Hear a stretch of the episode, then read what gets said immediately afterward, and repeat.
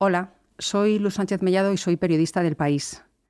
Almudena Grandes era mi compañera, no era mi amiga, pero sí la sentía como una persona muy cercana, casi una hermana mayor. La leía con devoción. Me enteré de su muerte de una forma que creo que fue muy especial. Tenía una columna preparada para esta semana, pero los periodistas, aparte de a la noticia, tenemos que estar también atentos al sentir de la gente. La muerte de Almudena ha sido una conmoción nacional y yo no podía permanecer ajena a ella. Por eso mi columna de esta semana se llama Viaje de Bragas y va dedicada a su memoria. Me enteré de la muerte de Almudena Grandes por una alerta de Google, como nos enteramos de las peores nuevas los que vamos por la vida con el móvil por cencerro.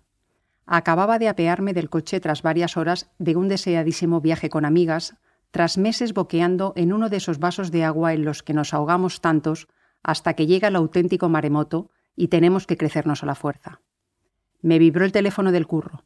Paré a ver quién era el plasta que me molestaba en sábado y me oí chillar cual posesa. Se ha muerto Almudena, en plena calle. Se nos heló la sangre. A nosotras y a quienes iban vibrándolos, tres señoras con tres troles obstruyendo la acera, acordándose de todos nuestros muertos.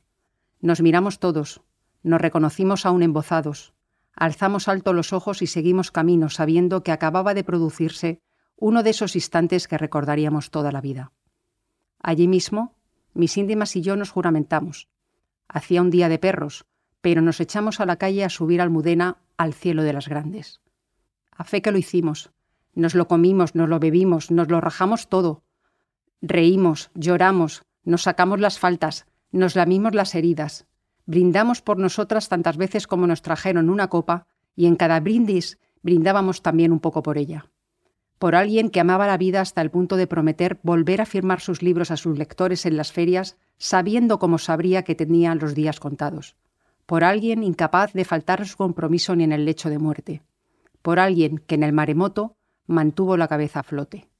Por eso, por esa mirada cómplice entre desconocidos que vete tú a saber de qué pie cojeaban, me pregunto de qué clase de ponzoña hay que tener rellena la entraña para no escribir ni un mísero pésame por grandes, siendo el alcalde y la presidenta de la ciudad que ella evocó como nadie. Por lo demás, habrá más viajes de Bragas.